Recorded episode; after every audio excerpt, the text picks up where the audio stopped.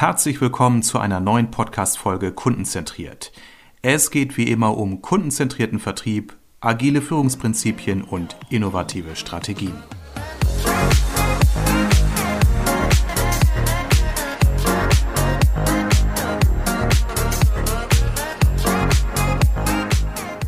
Ja, herzlich willkommen zu einer neuen Ausgabe. Heute wird es wieder ausgesprochen spannend bei mir. Zu Gast, wieder virtuell zugeschaltet über Zoom, ist Eugenia Mönning, Pressesprecherin bei Otto. Eugenia, herzlich willkommen. Moin, danke für die Einladung. Danke, dass du dir die Zeit genommen hast, Eugenia. Heute wird es wieder ausgesprochen spannend, weil es geht um ein Thema, was mich auch schon seit einigen Monaten immer mal wieder berührt. Ähm, hinsichtlich, also wow, finde ich spannend, nämlich das Thema Corporate Influencer also eine Form ähm, Unternehmenswerbung im weitesten Sinne zu machen mit ganz, ganz vielen Menschen, die auf ganz, ganz kleinen Ebenen ganz viel dafür tun, dass ein Unternehmen in ein gutes Licht kommt. Das finde ich total spannend und da du Pressesprecherin bist bei Otto, repräsentierst du nicht nur ein, irgendein kleines Unternehmen um die Ecke, sondern einen Konzern, den wir alle noch kennen. Als Kind habe ich schon im Otto-Katalog geblättert, den es aber jetzt seit einigen Jahren nicht mehr gibt. Ihr seid äh, inzwischen äh, äh, durch viele strategisch gute, sinnvolle Entscheidungen ein sehr modernes Unternehmen ja auch transformiert, spannend. Deswegen sind wir aber nicht hier. Es geht wirklich um das Thema Corporate Influencer. Bevor ich jetzt hier ins Erzählen komme, möchte ich dir erstmal das Wort geben. Eugenia, magst du dich mal selbst mit zwei, drei Sätzen einmal hier vorstellen? Ja, gerne. Ich bin ein Nordlicht, bin 29 Jahre alt, komme aus Oldenburg und lebe jetzt seit fünf Jahren in Hamburg. Die Hamburger würden sagen, in der schönsten Stadt der Welt. Und ich habe äh, den coolen Job, dass ich ähm, Geschichten von Otto erzählen kann. Und dazu gehört es auch, die Corporate Influencer zu promoten und zu erzählen, warum wir sie nutzen und warum wir uns für dieses Programm entschieden haben. Deswegen freue ich mich sehr, heute nochmal darüber zu sprechen. Magst du mal so mit deinen Worten erzählen, was heißt überhaupt äh, Corporate Influencer zu sein? Was macht man da? Mit welchem Zweck? Was ist so was steckt dahinter? Ja, den Begriff kann man ja weit fassen. Ähm, so ganz grundlegend kann man sagen, das Corporate Influencing ist das Nutzen von MitarbeiterInnen als BotschafterInnen fürs Unternehmen. Ähm, wir verwenden den Begriff ähm, eher auf einer Recruiting- und Employer-Branding-Ebene. Also wir haben uns dafür entschieden, das als Recruiting-Instrument zu nutzen und nicht äh, irgendwie den Abverkauf zu fördern.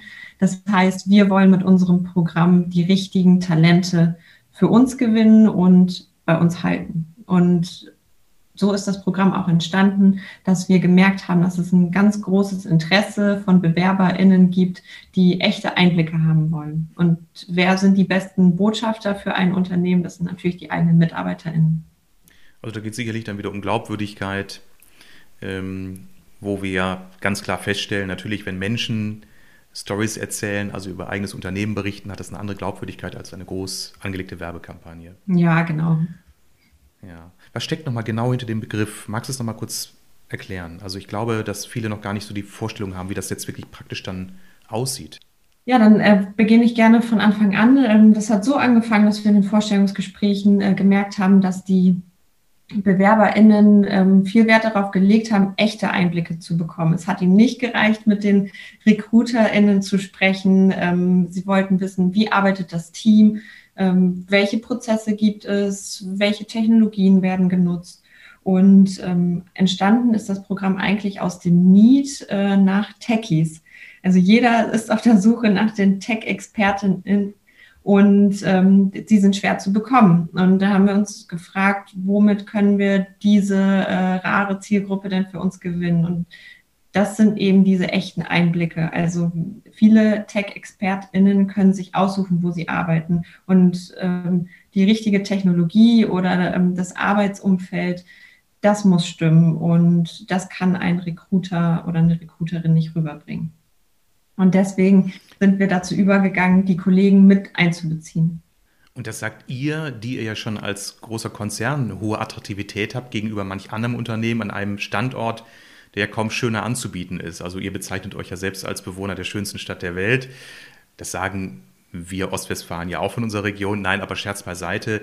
Äh, ihr habt ja noch einen großen Vorteil gegenüber den eher kleineren, weniger bekannten Unternehmen in weniger attraktiven Regionen. Also wenn ein Maschinenbauunternehmen im Emsland wirbt, äh, hat es sicherlich schlechtere Karten als ihr, die ja da andere Möglichkeiten bietet. Aber selbst ihr nutzt jetzt alternative Formen. Ähm, ja, ich bin ähm, als jemand, der ja auch selbst aus dem Bereich Werbung und Marketing stammt, noch groß geworden in meiner Berufswelt so mit großen Kampagnen. Also man hat immer versucht, das Unternehmen von seiner besten Seite, von der Schokoladenseite zu zeigen. Hochglanzkampagnen, ähm, mit meiner Tochter äh, habe ich kürzlich mal auf YouTube alte Werbespots der 80er und 90er Jahre gesehen und die sagte, was ist das denn für ein Mist? Also das, das kann die gar nicht mehr glauben. Also so Konsumerwerbung, wo alles immer nur im schönsten Licht, in den brillantesten Farben gezeigt wird. Also es hat überhaupt keine Glaubwürdigkeit mehr bei vielen jüngeren Menschen. Also das Thema Glaubwürdigkeit spielt eine Rolle, höre ich so raus bei euch und, und Einblicke. Ist das für euch ja, ich meine, äh, also äh, bedeutet das für euch, dass ihr da jetzt einfach mal ein paar Mitarbeiter bittet, äh, macht mal ein bisschen Werbung für uns? Nein, natürlich nicht. Dahinter steckt eine Systematik. Magst du darüber mal was erzählen, wie ihr die Mitarbeiter findet, wie ihr sie schult, wie ihr sie unterstützt? Ja, sehr gerne. Also diese großen Kampagnen, die gibt es bei uns natürlich auch. Ne? Und ich glaube, da kommt es auf den Mix an.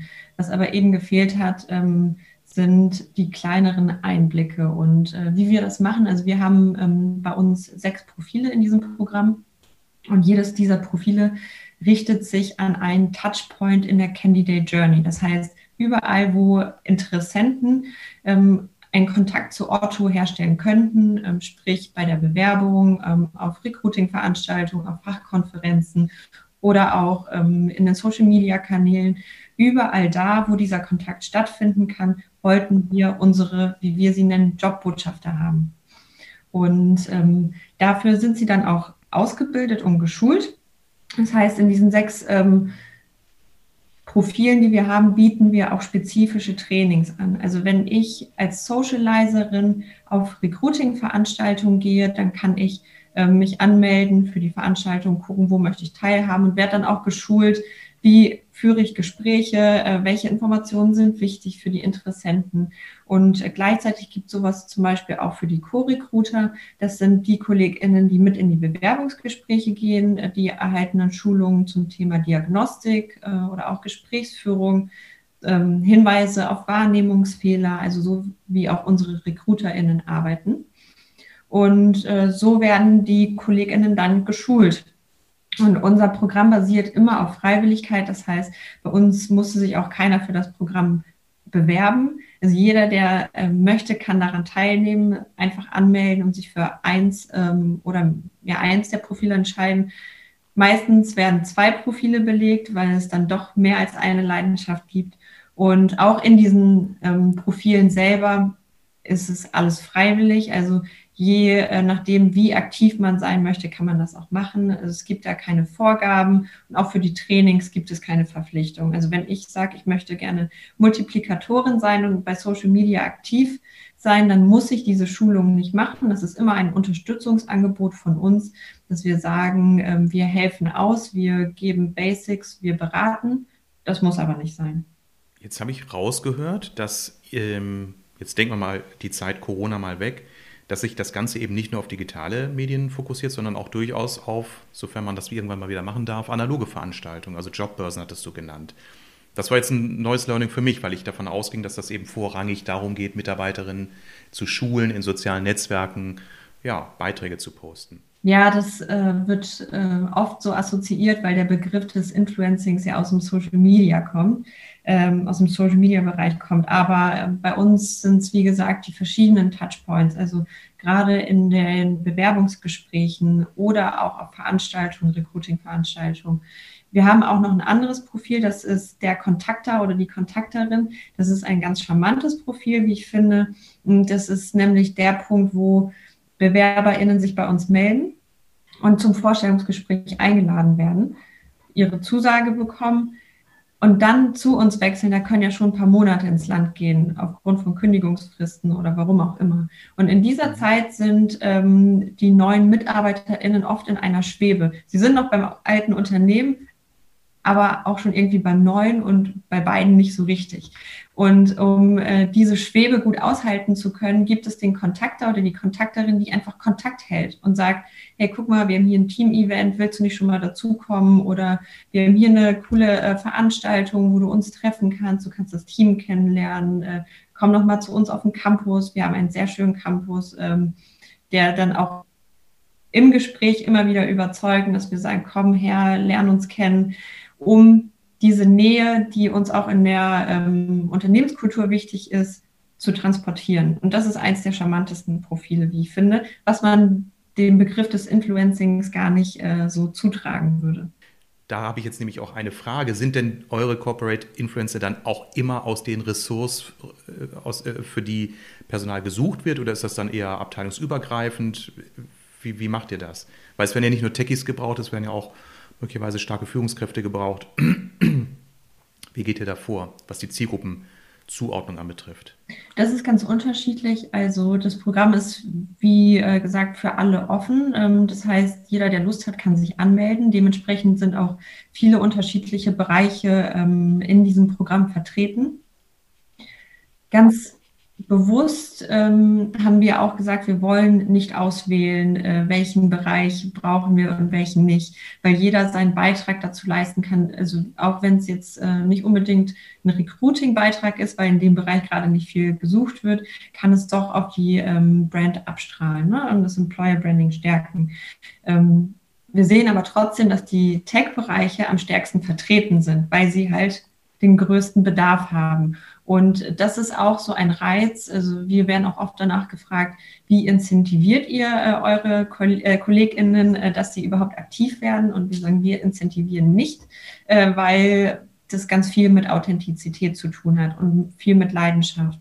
Und äh, da wollen wir dann bewusst auch keine Anreize bieten. Wir kriegen aber immer wieder zurückgespielt, dass es schon ein großer Anreiz ist, seine KollegInnen mit auszusuchen. Also wer sitzt da den ganzen Tag neben mir? Mit wem möchte ich zusammenarbeiten? Und äh, das ist eine große Motivation zu sagen, ich mache da mit, ähm, ich gehe mit in die Bewerbungsgespräche oder ich erzähle ähm, auf Fachkonferenzen, woran ich arbeite, weil all das sind ja Punkte, wo man Otto begegnen kann und von Otto überzeugt werden kann. Jetzt lass uns doch mal so über Zahlen auch mal sprechen. So ich, das, das brennt mir so ein bisschen auf der Seele. So, ich kann mir gar nicht vorstellen, über wie viel Influencer spricht man denn in so einem Unternehmen? Und äh, was bewirken die denn? Äh, sprechen die mit 10, mit 100, mit 1000 möglichen äh, künftigen Mitarbeitern? Ich habe da noch gar kein Gespür für. Ja, das ordne ich gerne äh, ein wenig ein. Also wir sind jetzt bei 200 äh, Corporate Influencern, die angemeldet sind. Dazu muss man aber auch sagen, dass nicht alle 200 gleich aktiv sind. Also so über den Daumen gepeilt ähm, ist ungefähr ein Drittel regelmäßig aktiv. Und mit, viel, mit wie vielen Leuten sie bei ihren Aktivitäten sprechen, ist auch ganz unterschiedlich.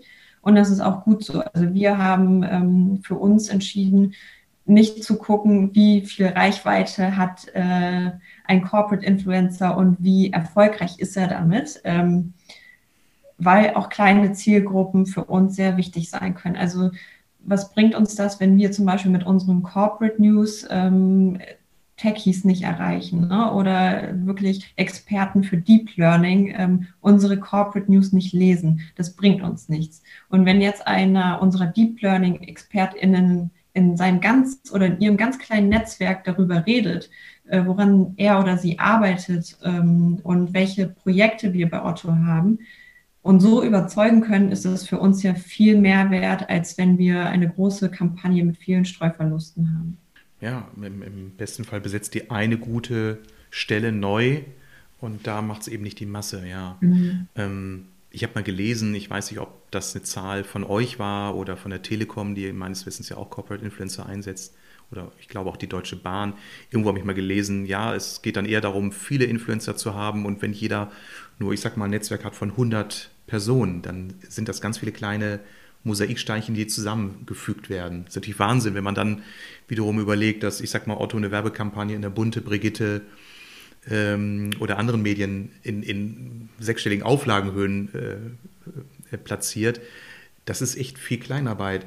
Vor allen Dingen diese 200 Influencer müsst ihr auch fit machen und auch fit halten. Wie, wie macht ihr das? Schult ihr intensiv? Haltet ihr Kontakt? Gibt es da Networking untereinander? Ja, wir schulen schon sehr intensiv. Also wir bieten für jedes der Profile entsprechende Trainings an. Das kann man sich so vorstellen, dass zum Beispiel die Socializer ähm, nee, stimmt gar nicht, die Multiplikatoren, die beiden verwechseln selbst ich immer. Ähm, die Multiplikatoren sind die KollegInnen, die auf Social Media kommunizieren und die haben dann zum Beispiel Trainings, ähm, so Social Media ähm, Basistrainings oder auch kanalspezifische, also für LinkedIn, für Instagram, wo wir dann schulen, also was sind äh, Kanalspezifika, wie funktioniert der Algorithmus, wie nutze ich richtig Hashtags, aber auch so ganz grundlegende rechtliche Dinge wie, welche Fotos kann ich verwenden, ähm, worauf muss ich achten, wenn andere Menschen drauf sind, wie gehe ich damit um, ähm, wenn im Hintergrund sensible Daten zu sehen sind, was sind überhaupt sensible Daten. Also all sowas muss ins Bewusstsein gerufen werden und äh, dafür bieten wir diese Schulungen an. Und je nach Profil und je nach Aufgabe sind diese Schulungen intensiver ähm, zum Beispiel das Diagnostiktraining bei den Co-Recruitern, das äh, sind vier Stunden Gesprächstraining. Äh, das ist dann schon nochmal aufwendiger vom Zeitaufwand als zum Beispiel ein äh, Social Media Basiskurs. Aber so kann sich das auch jeder Jobbotschafter oder jede Jobbotschafterin selbst zusammensuchen, was sie brauchen, um sprachfähig zu sein. Und hier geht es einfach um Sicherheit. Es geht darum, den KollegInnen zu zeigen, dass es Spaß macht, über Otto zu reden und sie ja, fit zu machen, dass sie keine Angst haben, Fehler zu machen. Aus dieser Angst, keine Fehler zu machen, entstehen genau diese Postbeiträge, die wir alle ganz gruselig finden, nämlich Firmen, die irgendeinen Pressetext, Copy-Paste bei Facebook posten oder nur Maschinen und Geräte zeigen, ja. statt Menschen. Also das ist ja eher gruselig. Da denke ich mal, lasst das dann eure Söhne und Töchter machen. Ich glaube, die haben ein besseres Händchen für. Jetzt kommt ja, wenn ich ähm, Gäste in meinem Podcast habe, wie dich, jetzt aus einem Konzernumfeld, natürlich bei vielen meiner Hörer gerne mit dieser Gedanke, das ist super spannend, aber das ist so wie mit diesen ganzen Google, Tesla und äh, Apple Stories, die sind spannend in so einem Keynote, aber was habe ich als beispielsweise Mittelständler davon? Denn viele meiner Unternehmen und die deutsche Wirtschaft wird ja auch gestützt in der Quantität von vielen mittelständischen Unternehmen.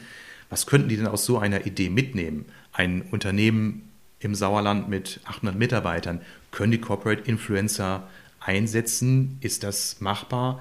Und was würdest du denen empfehlen? Mhm. Ich glaube, dass es gar nicht auf die Größe des Unternehmens ankommt, sondern auf die Unternehmenskultur. Also solange die Unternehmenskultur offen und geprägt von Vertrauen ist, werden solche Programme auch für Mittelständler sehr gut funktionieren, weil der Mechanismus dahinter ja der gleiche ist. Es geht darum, echte Einblicke zu geben, äh, dem Unternehmen ein Gesicht zu geben, die Menschen kennenzulernen und dadurch einfach für die richtige und wichtige Zielgruppe attraktiv zu werden. Und die richtige Zielgruppe sind natürlich, ist das Umfeld der eigenen MitarbeiterInnen. Also, äh, weil Menschen sich ja in den Gruppen bewegen, in denen sie sich wohlfühlen. So, das heißt, das ist per se schon mal die richtige Zielgruppe. Und wenn diese MitarbeiterInnen auch über ihren Job reden, färbt das positiv ab. Und ähm, dann der zweite Punkt, Vertrauen und Offenheit ein Unternehmen, das jeden Schritt freigeben und kontrollieren muss, wird mit einem Corporate Influencer Programm nicht erfolgreich sein, weil es hier eben auch auf Schnelligkeit und Authentizität ankommt. Und deswegen sagen wir zum Beispiel auch in unseren Schulungen, wenn wir machen auch Schreibtrainings für diejenigen, die zum Beispiel Blogbeiträge oder ähm, Expertenbeiträge schreiben.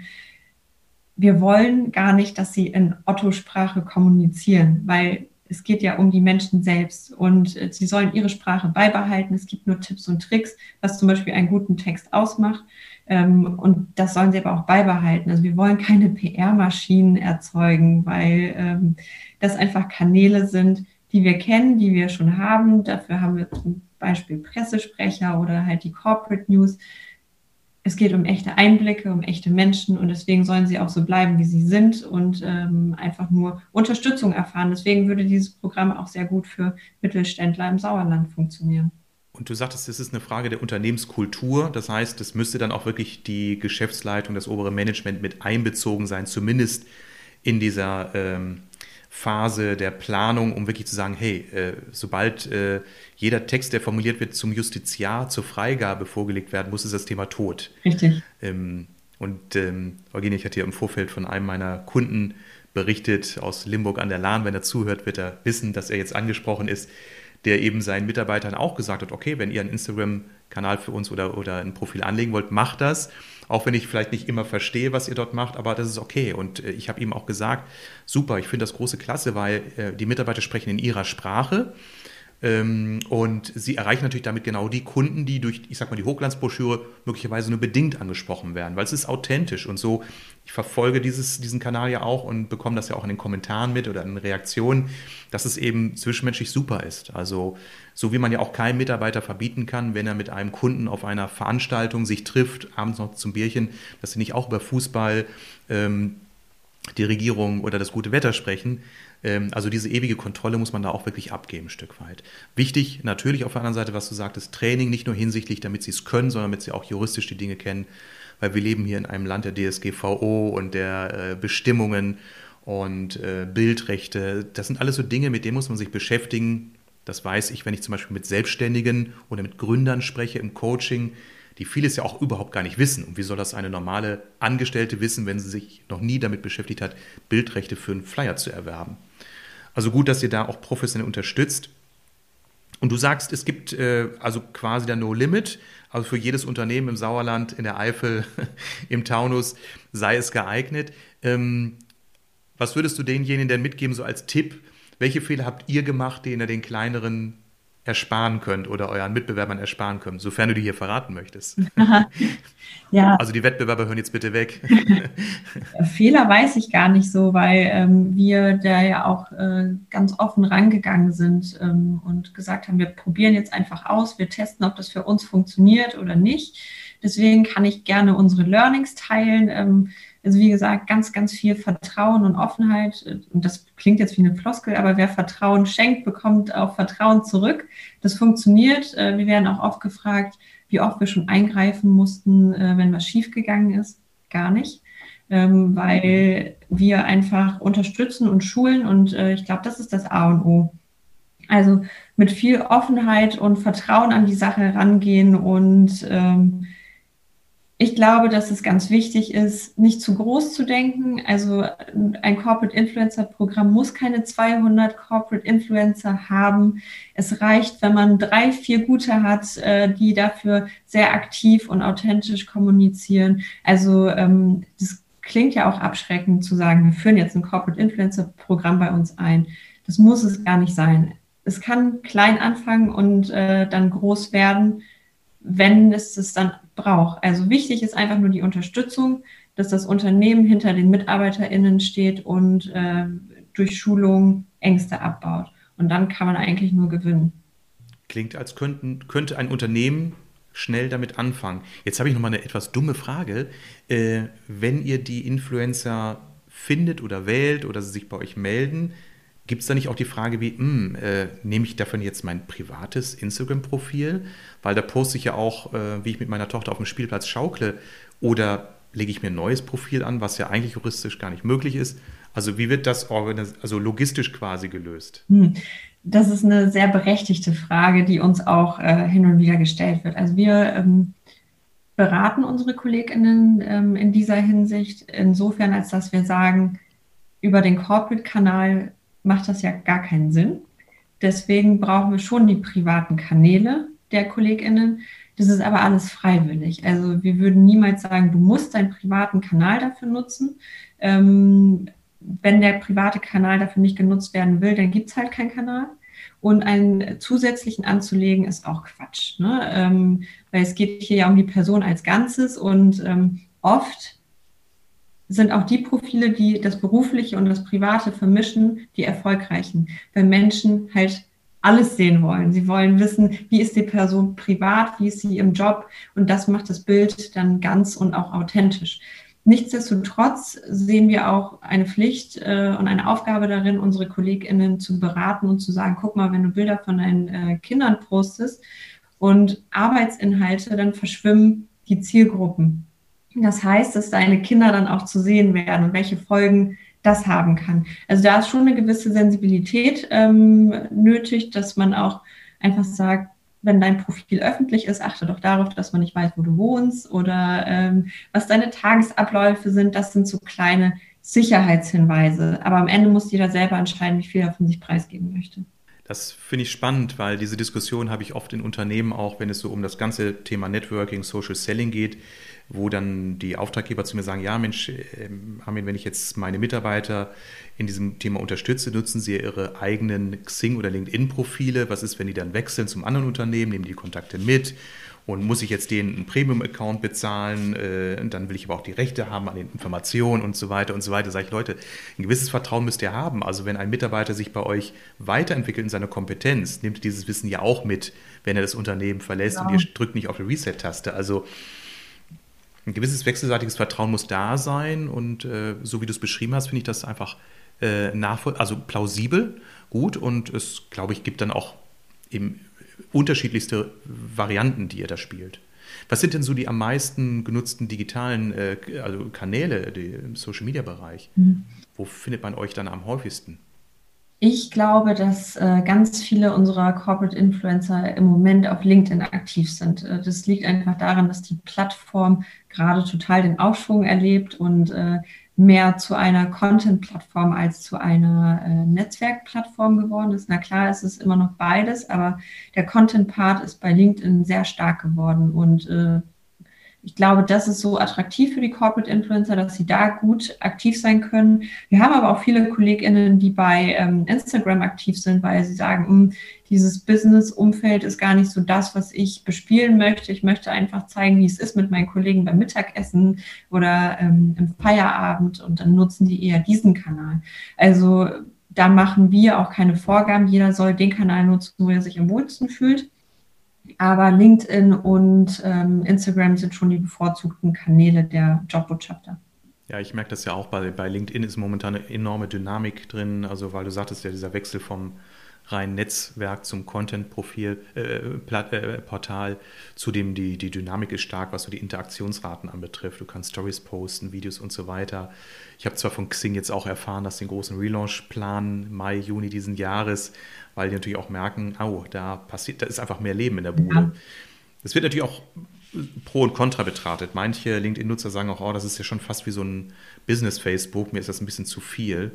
Ähm, ich komme da auch gar nicht mehr mit. Naja, warten wir mal ab. Also auch nichts, was wir heute beschließen, ist ja in zwei Jahren noch gültig. Also da braucht man auch eine gewisse, ähm, eine gewisse Agilität und eine Offenheit auch für Neuerungen. Was glaubst du, wo wird sich das hin entwickeln mit dem Corporate Influencing in den nächsten Jahren, auch für euch? Gibt es da nochmal nächste Evolutionsstufen oder sagst du, das kann auch sein, dass es mal wieder ein Abflauen geben wird? Was denkst du? Ja, ich glaube schon, dass es ein Abflauen geben wird. Ich glaube nicht, dass man sich die äh, Corporate Influencer jetzt ganz wegdenken kann. Das glaube ich nicht. Ähm, ich glaube eher, dass immer mehr Unternehmen ähm, den Wert ähm, solcher Programme erkennen und das für sich adaptieren werden, also auch immer passend auf die eigene Unternehmenskultur mit eigenen Profilen, Schwerpunkten und Ausrichtungen. Ähm, wir haben bei uns erkannt, dass wir unsere Profile jetzt anpassen müssen, einfach ähm, der Tatsache geschuldet, dass wir nicht mehr auf so vielen Veranstaltungen unterwegs sind, weil äh, die Pandemie das gerade nicht zulässt. Das heißt, wir ähm, stricken gerade ein wenig um und schulen mehr in Sachen Online-Konferenzen, ähm, aber auch zum Beispiel ähm, das Schreiben von Beiträgen oder wie man sich eine Community bei LinkedIn aufbaut. Also da muss man schon gucken, was die Zeit hergibt und welche Bedürfnisse vor allem da sind. Bedürfnisse von der Zielgruppe, die man erreichen will, in unserem Fall ähm, BewerberInnen und Talente und natürlich auch, was die Corporate Influencer brauchen. Und das ist ein ganz wichtiger Punkt. Wir sprechen mit unseren KollegInnen, um, um zu erfahren, welche Schulungen brauchen sie, was fehlt ihnen, gibt es ein Profil, das wir nicht bedacht haben. Und so kann man dieses Programm immer wieder weiterentwickeln. Eugenie, das fand ich wirklich spannend und sehr, sehr aufschlussreich. Ich habe wieder eine Menge gelernt, obwohl ich mich mit dem Thema ja auch schon ein wenig beschäftigt habe. Für mich und sicherlich für die Zuhörer auch sehr interessant, das nochmal sehr praxisorientiert zu hören, gerade am Beispiel der Otto Group. Ihr seid ja oft in den Medien gewesen in den letzten Jahren mit vielen tollen Erfolgsstories hinsichtlich der Digitalisierung. Von daher vielen Dank, dass du dir die Zeit genommen hast. Ich hoffe, liebe Hörerinnen und Hörer, Sie haben eine Menge Anregungen mitbekommen und äh, fühlen sich jetzt auch wirklich getriggert, mal darüber nachzudenken, ob Sie von der klassischen Stellenanzeige äh, sich etwas weiter transformieren hinsichtlich Influencing im Sinne von Employer Branding. Denn äh, bei den meisten meiner Unternehmen, die ich berate und bei denen ich aktiv bin, gibt es immer wieder den Hinweis, oh, uns fehlen Mitarbeiter auf der Fachkräfteebene, aber auch in in normalen, ich sag mal, kaufmännischen Berufen im Bereich Logistik, im Bereich äh, gewerblicher Mitarbeiter. Also die Personalnot ist da. Also von daher werdet aktiv, beeinflusst und äh, setzt die Schritte um, die wir heute hier besprochen haben. Eugenia, vielen Dank für die Zeit und euch weiter viel Erfolg. Sehr gerne, ich danke dir. Mach's gut.